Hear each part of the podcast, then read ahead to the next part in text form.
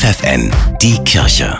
Regional. Mit Steffi Behnke für die Region Oldenburg und Bremen. Die Corona-Infektion ist überstanden. Symptome wie Erschöpfung, Atemnot, Muskelschmerzen und schwere Konzentrationsstörungen bleiben. Etwa jeder Zehnte hat nach der Infektion mit Long-Covid zu kämpfen. Für betroffene Personen hat die Caritas im Oldenburger Land eine Selbsthilfegruppe organisiert.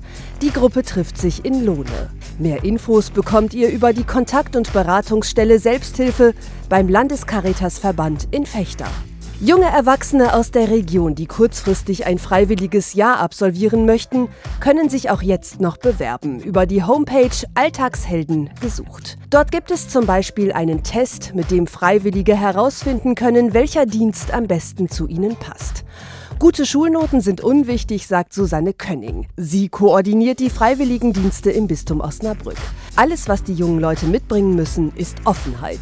Alles andere lernen die äh, Freiwilligen im Laufe des Jahres. Also man muss gar nicht von Anfang an so viel mitbringen, sondern man geht dann mit einem ganz großen Gewinn raus. Rund 400 freie Stellen bietet das Bistum jedes Jahr an und garantiert, die Freiwilligen werden das ganze Jahr über von Mentorinnen wie Heidrun Martinez begleitet. Da gucken wir natürlich auch drauf, dass keiner überfordert wird und keiner alleingelassen wird und eben das machen kann, was er gut kann. Zu einer Auszeit auf Langeoog lädt die Familienstelle der Kirche im Oldenburger Land alle Paare Anfang September ein. Anmelden könnt ihr euch noch bis zum 29. Juli über die Homepage offizialat-fechter.de.